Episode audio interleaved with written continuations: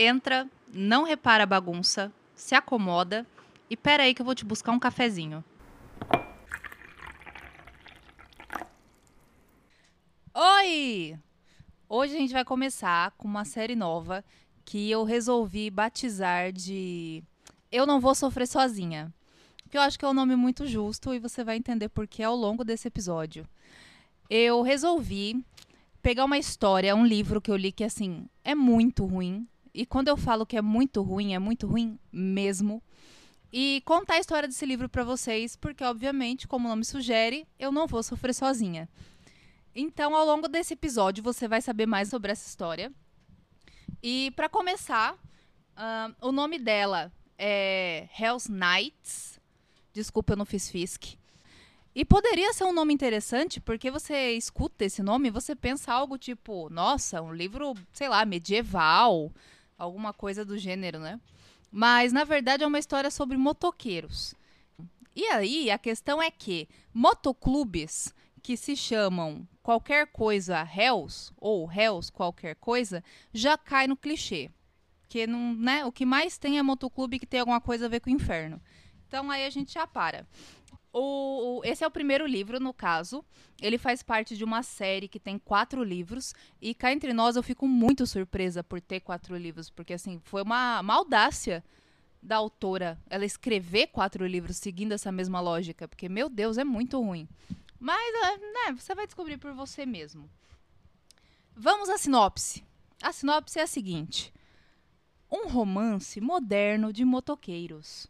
Edson teve uma vida dura. Sua mãe é inútil e seu pai não esteve na sua vida por anos. Quando sua mãe morre, ela deixa sem dinheiro e com um homem irritado atrás dela. Ela vai para a única pessoa que ela sabe que pode cuidar dela agora: o seu pai. Ela sabe que seu pai é o presidente de um motoclube, mas ela não sabe o quanto ela vai contar com este motoclube. Cade é tudo que ela sabe que ela deve ficar longe e ainda assim ela não consegue parar de querer ele. Ele é o vice-presidente do clube. Lindo, robusto, charmoso. E ele a faz sentir de novo. Ela deveria estar correndo, ela deveria estar escapando dos seus demônios. Mas em vez disso, ela se encontra caindo para o motoqueiro lindo. Venha neste romance com duas pessoas quebradas que descobrem como colocar um ao outro no eixo. Pois é, esse, essa é a sinopse, e só pela sinopse você já vê que assim vai ser uma história clichêzona, cheia de umas coisas assim que, meu Deus, por quê? E, e é muita vergonha alheia.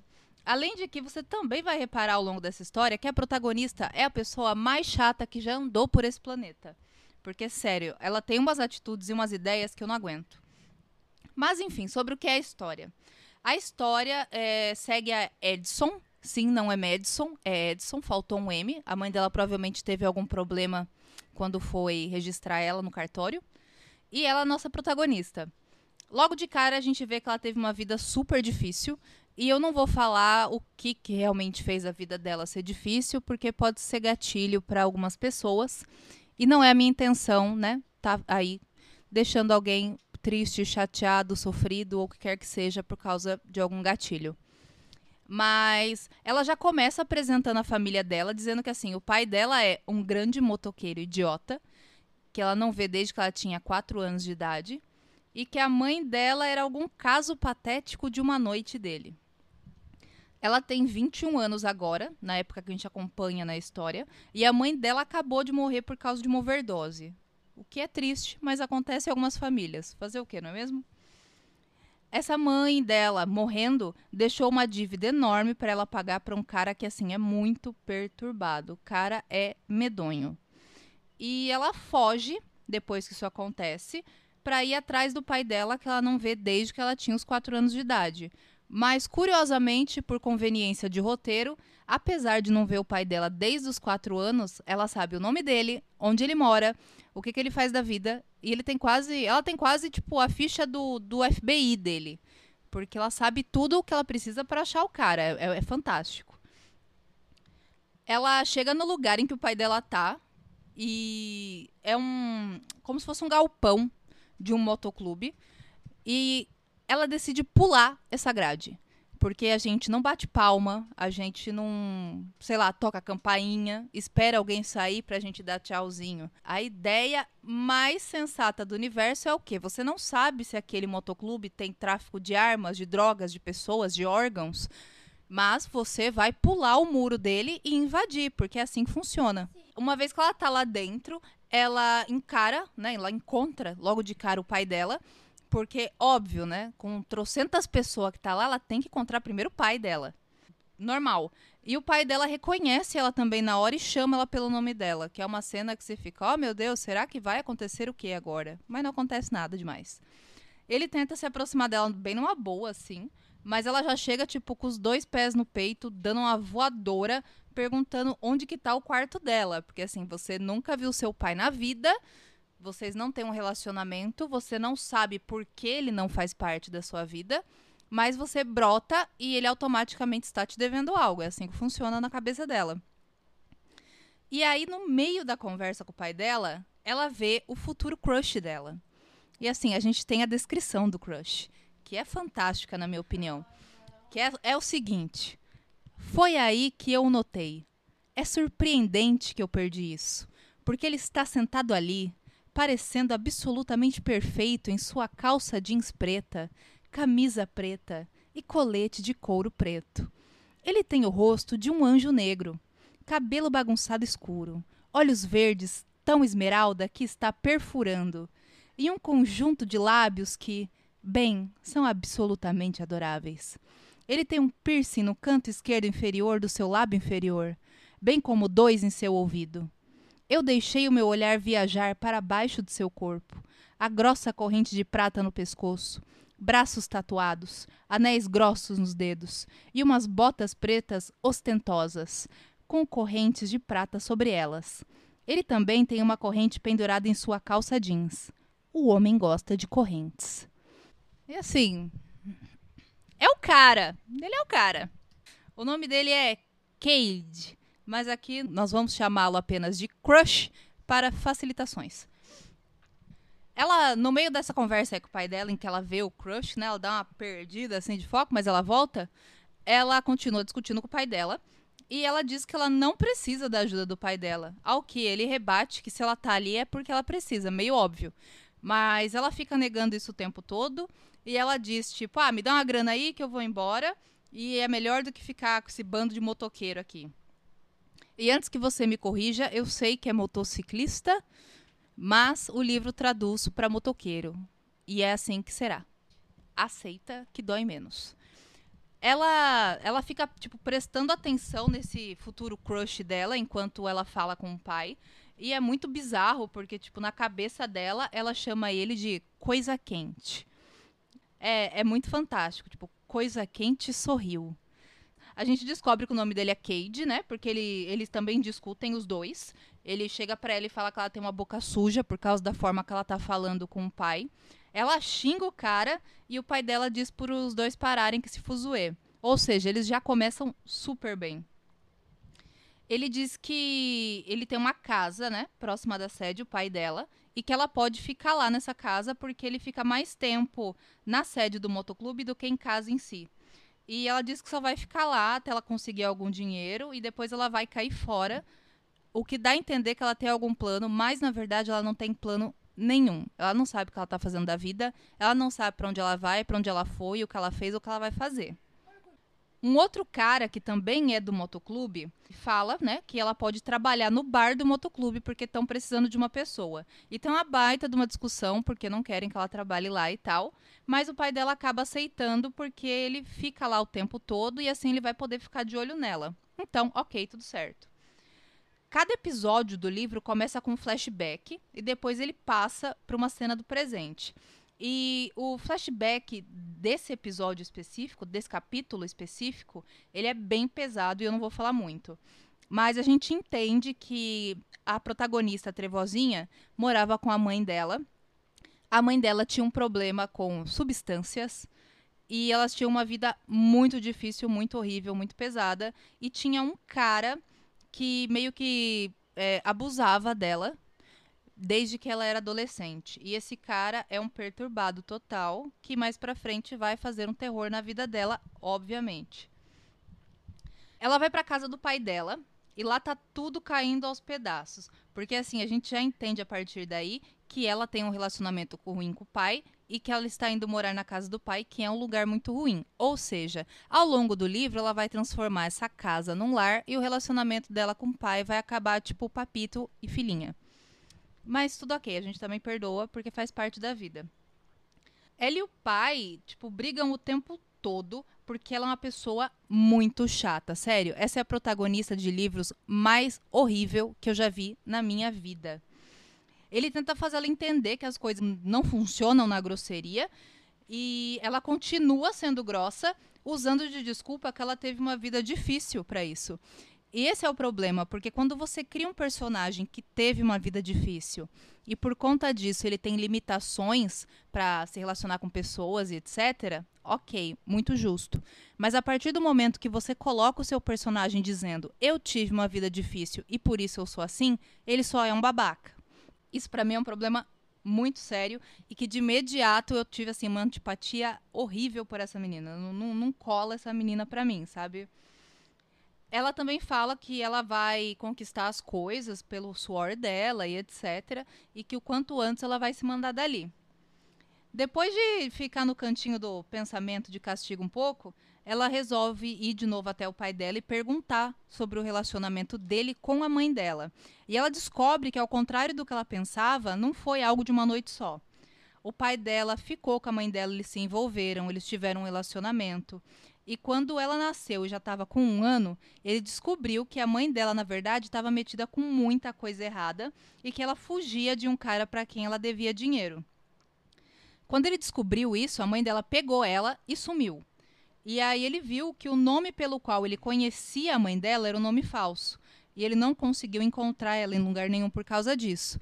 Assim como ele não conseguiu encontrar a filha, porque segundo ele ela também mudou o nome da filha. O que para mim aí tem um ponto que já está um pouco estranho, porque se ele conheceu a menina com um ano de idade, tendo um nome, como que a menina chega no galpão, ele olha para ela e fala Edson? Porque se ela realmente tinha um nome quando ele registrou ela e o nome dela mudou com a mãe quando fugiu com ela, então ele teria que ter dito um nome que fosse na época, ela ia dizer, hum, não. Mas, ok também, só mais um dos vários furos que tem ao longo do livro. No fim das contas, o pai dela diz que está muito feliz porque ela está lá. E ele vai tentar, ao longo do livro, criar um relacionamento com ela. E ela vai sempre assim dificultando as coisas, mas a gente sabe que no final ela vai acabar cedendo e eles vão ter um relacionamento lindo e maravilhoso. No dia seguinte, a Edson começa a trabalhar no bar do motoclube e é claro que em algum momento o crush aparece e pede uma cerveja para ela.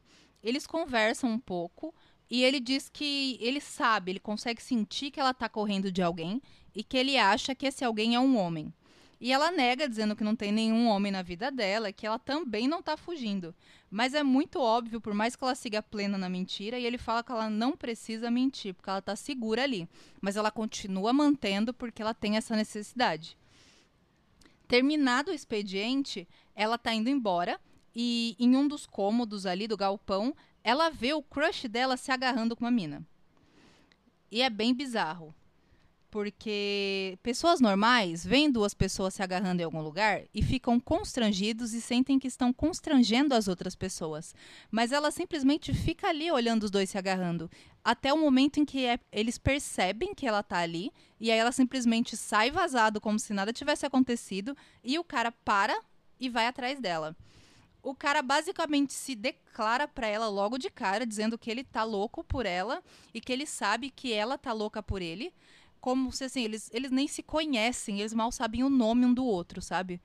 Mas ele tem a certeza disso e que ela vai ser dele e que ele não quer uma coisa só assim para um caso, uma ficada, sei lá, ele quer alguém realmente para ser da vida dele e que vai ser ela. E ela nega, apesar de ela estar tá louca por ele também, desesperada, e vida que segue. Exato. Ele agarra uma pessoa, ele está se agarrando com uma pessoa, ele larga essa pessoa, vai falar com a trevozinha e fala: Trevozinha, é você que eu quero. Qual o problema desse livro? No fim das contas, os dois acabam se beijando, o que é pior ainda. No dia seguinte, ela já começa o, um novo dia de trabalho brigando com a menina com quem o crush dela estava se pegando. E ela acaba depois trombando o crush de novo, que dá em cima dela descaradamente, porque ele não é nada discreto ou sutil. E ela fica o tempo todo pensando em como ela quer alguma coisa com ele. Mas toda vez que ele vem para abordar ela, ela dispensa ele na cara dura. E tem alguns personagens que fazem isso, mas você até entende que, tipo, ah, é porque essa pessoa tá muito apaixonada e tem medo de se machucar. Ah, é porque tem alguma coisa no passado dela que faz ela negar e tudo bem. Mas nesse caso, é só frescura. Ela deixa bem, bem claro, você vê pelos pensamentos dela que você lê no livro, que ela tem um interesse físico no rapaz e ela não quer nada fixo, nada sério com ele, mas ainda assim ela tá lá fazendo doce só porque é bom. Isso vira um joguinho bem sem sentido, mas que óbvio que é necessário para o livro ter um número de páginas considerável, porque se ela simplesmente não fizesse frescura, o livro já tinha acabado aqui. E isso ia dar tipo umas 10 páginas, sem brincadeira. Ela não tem nenhum motivo para evitar ele, mas ela segue evitando. Aí ela diz para ele que ela tá indo para a cidade porque ela precisa comprar algumas coisas para casa, e ele insiste que ela não vai sozinha, porque é absurdo ela ir sozinha, até porque a cidade fica a 40 quilômetros dali. E aí ela acaba concordando por causa, né, de ser muito longe, e ela pega uma carona com ele de moto.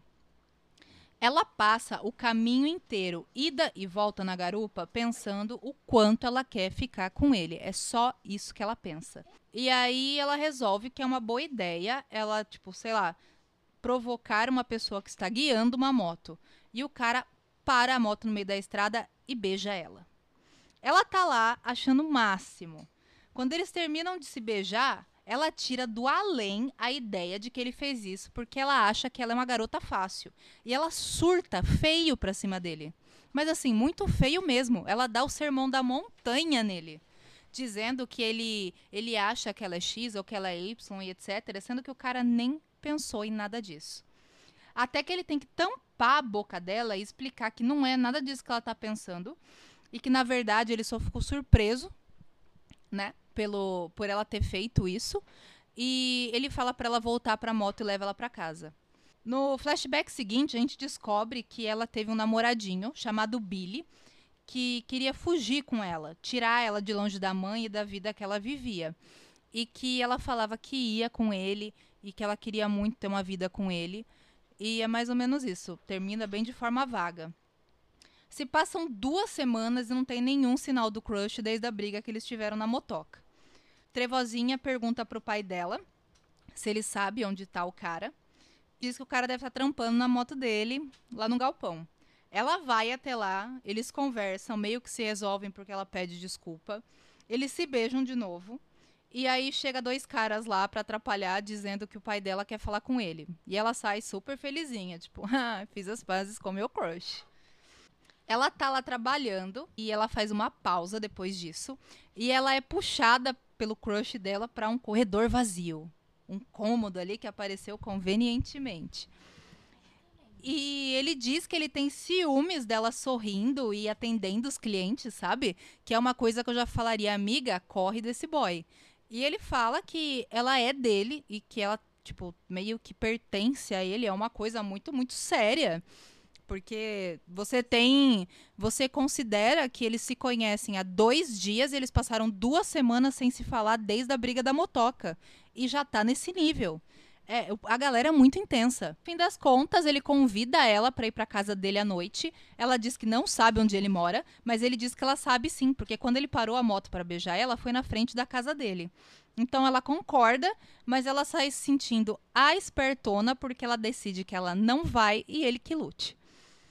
No capítulo seguinte, ela termina de trabalhar, ela fica um tempo com o pai dela conversando, e quando ela vai embora do motoclube, já tá tarde. Tem um caminhão que tá vindo no escuro e ela fica morrendo de medo. Mas um cara desce do caminhão e é claro que é o crush. Ela diz que não vai para casa dele, que ele não pode ficar falando assim, decidindo as coisas da vida dela. Ele diz que ela vai sim porque ela quer e ele sabe que ela quer e ele tá certo, na verdade. Então ele simplesmente bota ela no ombro e leva embora. Basicamente, a mulher é um saco de batata raptado. Ele bota ela no ombro, bota ela no caminhão e leva ela na marra. Quando ela chega na casa dele, ela fica surpresa porque é uma casa maravilhosa, tipo casa de, de novela. E ele diz que vai cozinhar para ela. Olha que fofo. Eles conversam enquanto fazem a comida e ela aproveita para fazer umas perguntas para ele, assim. Ele conta que ele entrou para o motoclube porque ele estava num lugar ruim e o pai dela ajudou ele e que os dois se tornaram muito de confiança um do outro e aí ele acabou virando o presidente do motoclube. Ela quer saber sobre esse lugar ruim que ele estava, mas é claro que ele não conta ainda. Ele também fala que ele teve várias garotas, mas que ele prefere ter uma garota só. E que o tempo que ele passou com aquela garota que a protagonista pegou ele foi só uma coisa que estava acontecendo ali, mas que nunca foi muito sério. Que a garota queria um relacionamento sério, insistiu muito para isso, mas ele não quis e que ele não ficou mais com essa outra garota depois que a Trevozinha chegou. E é por isso que a mulher tá virada no Jiraya. A Trevozinha diz que ela não se preocupa com a outra mulher, mas o Crush diz que o negócio dela é jogar sujo e é para ter cuidado. E eles jantam. Perfeito. No flashback do episódio seguinte, a gente descobre que o namoradinho que a Trevozinha tinha no passado um, acabou um dia desistindo de tentar ajudar ela e foi dizer que estava indo embora porque ele queria tirá-la de lá, ele queria tirá-la daquela situação. E assim, aí a gente entra num ponto muito sério sobre vítimas de abuso e se elas têm ou não condição de, de sair desses abusos e deixar que as pessoas ajudem elas. E eu também não vou entrar nesse debate hoje porque é uma coisa muito séria, muito específica, que tem que ser falada com muita calma. Mas a questão é isso. Ele queria ajudar ela, ela não queria se deixar ser ajudada, ela não tinha como ser ajudada. E ele acabou indo embora e ela achou isso absurdo e muito horrível da parte dele. Ela conta sobre esse namoradinho dela pro crush e o cara diz que, nossa, ele foi um covarde porque ele te abandonou e não sei o quê. E ela diz que, nossa, ele me fez acreditar e ele acabou comigo e bararã. E aí ela diz que pouco depois que o cara foi embora, a mãe dela morreu. Crush pergunta: "E aí você fugiu?" E ela nega que ela tá fugindo. Ele diz que ela não precisa contar do que, que ela tá fugindo, mas que ele sabe que ela tá fugindo de algo porque ele vê o medo na cara dela. E não tem por que ela mentir. Mas apesar disso, ela continua negando e mentindo. E ela ainda por cima fica brava e diz que vai embora. Ele diz que se ela quer ir embora, ela pode ir, que ele não vai atrás dela, e se ela quiser ficar, eles vão ter uma noite muito legal juntos. Mas que ele não vai ficar insistindo, não vai ficar de joguinho. E assim, para mim, por incrível que pareça, ele é o melhor personagem desse livro, enquanto ela é uma criança de 5 anos. No fim das contas, ela realmente decide que ela vai embora, fica choramingando e vai embora mesmo. E no caminho, andando no escuro pelo mato, ela fica triste ali, pensando: Oh meu Deus, eu queria que ele tivesse insistido mais um pouco para mim. Mas não aconteceu, né, amada? No caminho é óbvio que dá merda ela acha um grupo de motoqueiros que estão na estrada e que não são do motoclube do pai dela, são de outro motoclube. O líder deles lá é um cara chamado Spike e ele diz que alguém está procurando por ela e que ele foi pago para localizar ela para essa pessoa. Essa pessoa é o Jasper, que é o cara perturbado que fica seguindo ela e fazendo mal para ela desde o começo da história e antes até do começo da história. Ele contratou esse Spike para encontrar ela porque é mais fácil um cara de motoclube encontrar outro cara de motoclube. Ela liga pro crush dela e aí a merda bate no ventilador, porque esse cara também tá procurando pelo crush dela. Chega o pessoal do motoclube do pai dela. Esse Spike conta que foi pago, né, pra achar ela. O crush dá um esporro homérico nela, porque ela estava sendo seguida e não disse nada para ninguém. E o crush oferece pagar o dobro do dinheiro pro Spike não contar a localização dela. Aliás, quem cuida dela agora é ele. Aí você vê que o Spike e o Crush têm alguma coisa ali meio esquisita entre eles, alguma torta de climão. E no final das contas fica tudo pela bagatela de 50 mil dólares. Troquinho de pinga.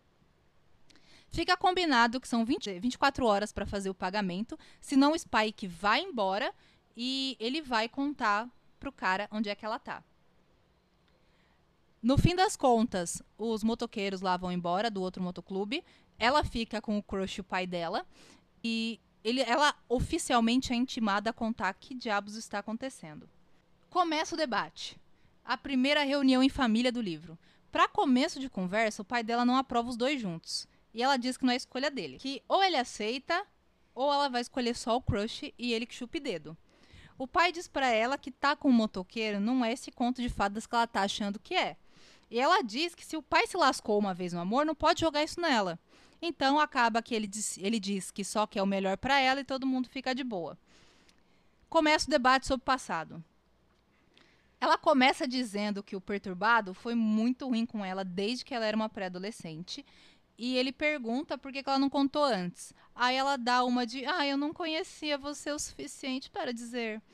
E que você deveria ter lutado mais por mim.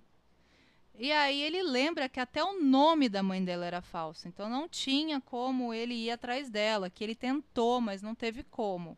Porque ela é expert em jogar a culpa nos outros.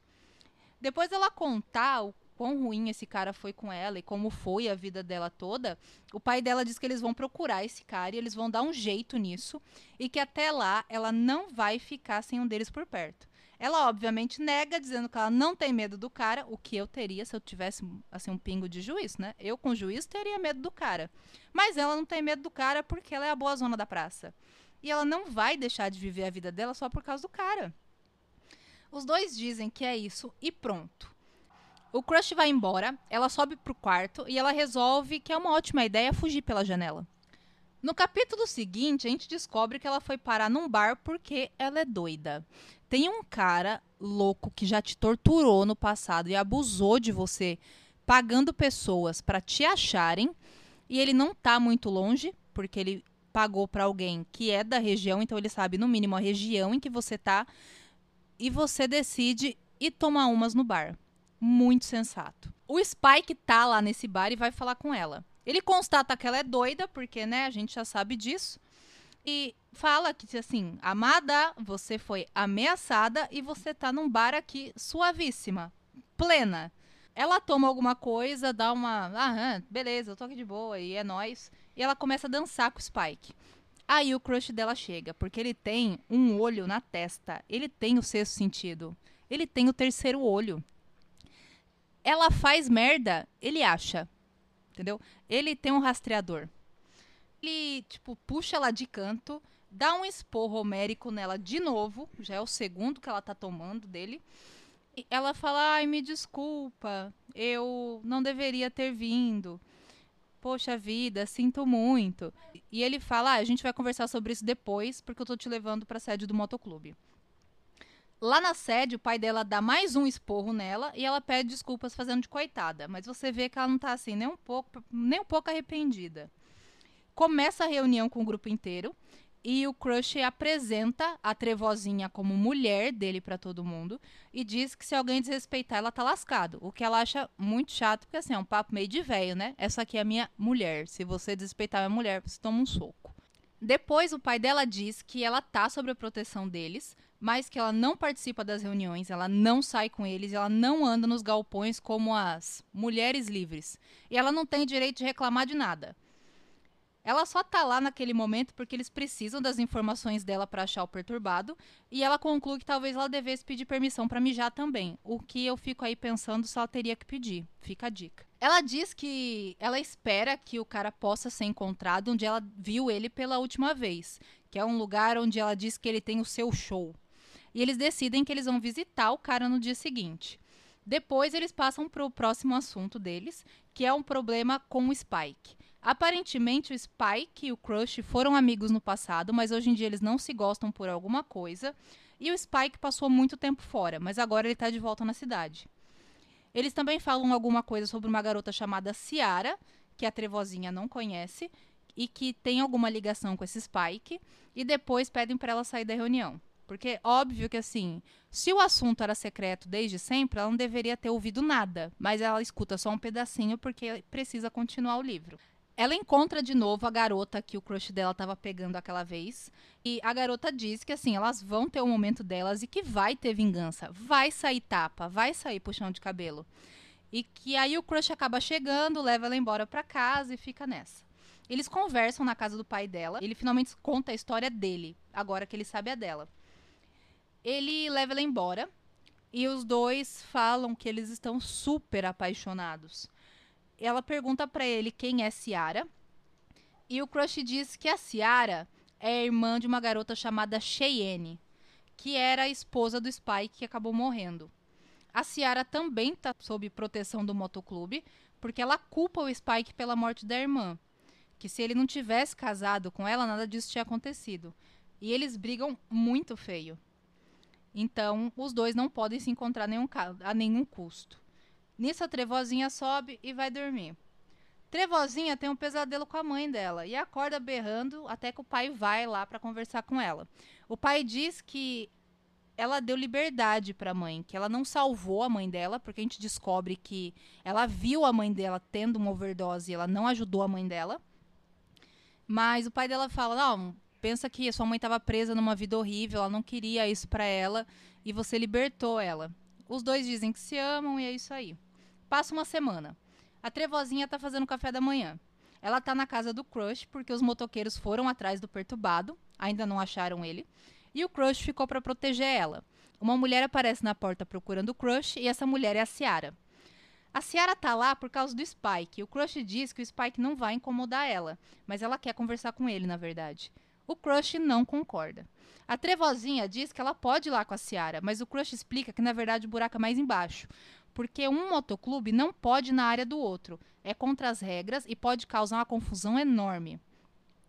Ela obviamente não concorda, mas ela diz que ela precisa ir trabalhar, enfim, a Ciara oferece carona.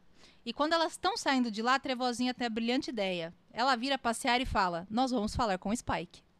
No caminho, a Ciara conta que a história dela com o Spike começou muito antes dele ser cunhado dela. Eles eram amigos, aparentemente, e que o nome dele é Danny, e que Spike, na verdade, prepare-se, vem dos espinhos, os piercings que ele tem, você sabe onde.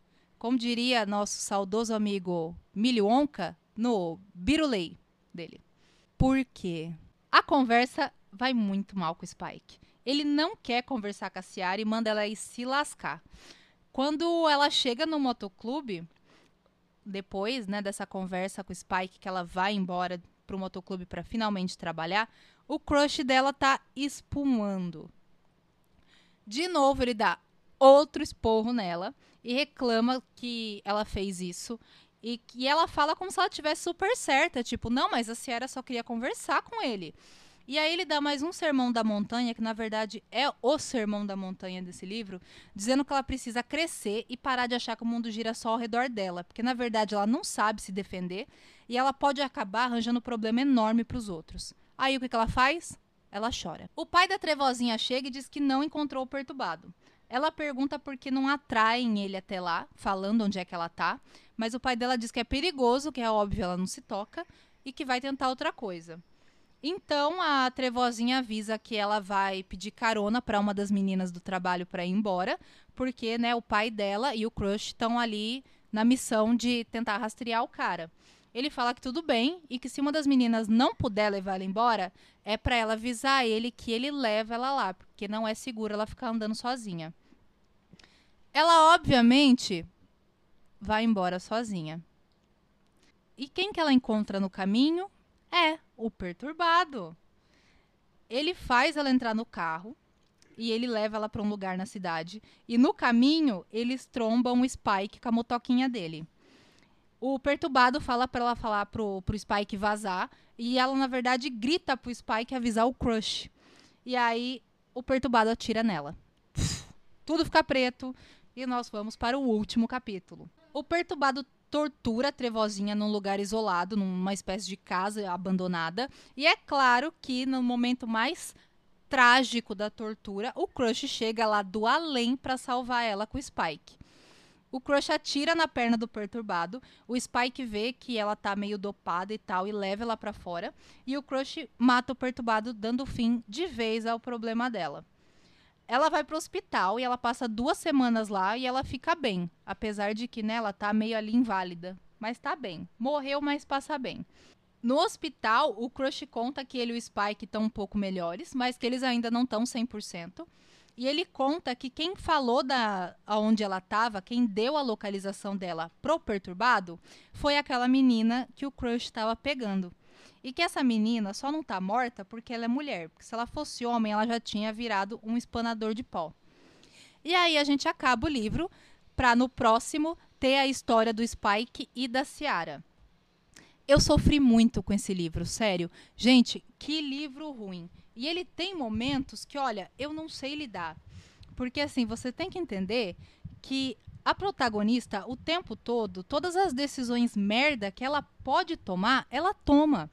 Sabe, se é para, se existe uma opção super segura, se existe alguma coisa muito perigosa que ela tá fugindo, não importa, ela vai escolher a decisão mais burra e é isso, você que lute. E ao, tempo todo ela fica tentando convencer as pessoas, brigando com as pessoas, sendo super ignorante, porque na cabeça dela ela tá correta e pronto. Você não vai me podar, você não vai decidir a minha vida, você não vai me limitar. E é essa a narrativa dela. Sendo que o tempo todo as pessoas estão tentando se aproximar dela, criar um relacionamento com ela de verdade. E é tudo pro bem dela. E ela não se toca. Sempre com esse argumento de que, ah, meu Deus, eu tive uma vida muito sofrida. Vocês precisam entender que eu sou assim porque a minha vida foi sofrida. Eu tenho problemas de confiança. Ela se vitimiza e ela fica o tempo todo nessa, sabe? Num próximo episódio, eu volto com mais dessa maravilhosa série do Eu Não Vou Sofrer Sozinha. E eu trago provavelmente a parte 2 desse livro, o segundo volume. Ou então trago alguma outra coisa diferente para comentar com vocês, porque cá entre nós, livro ruim é o que não falta, principalmente de romance. Então, até o próximo episódio. Um beijo e volta! Eu gosto tanto da sua companhia. Tchau!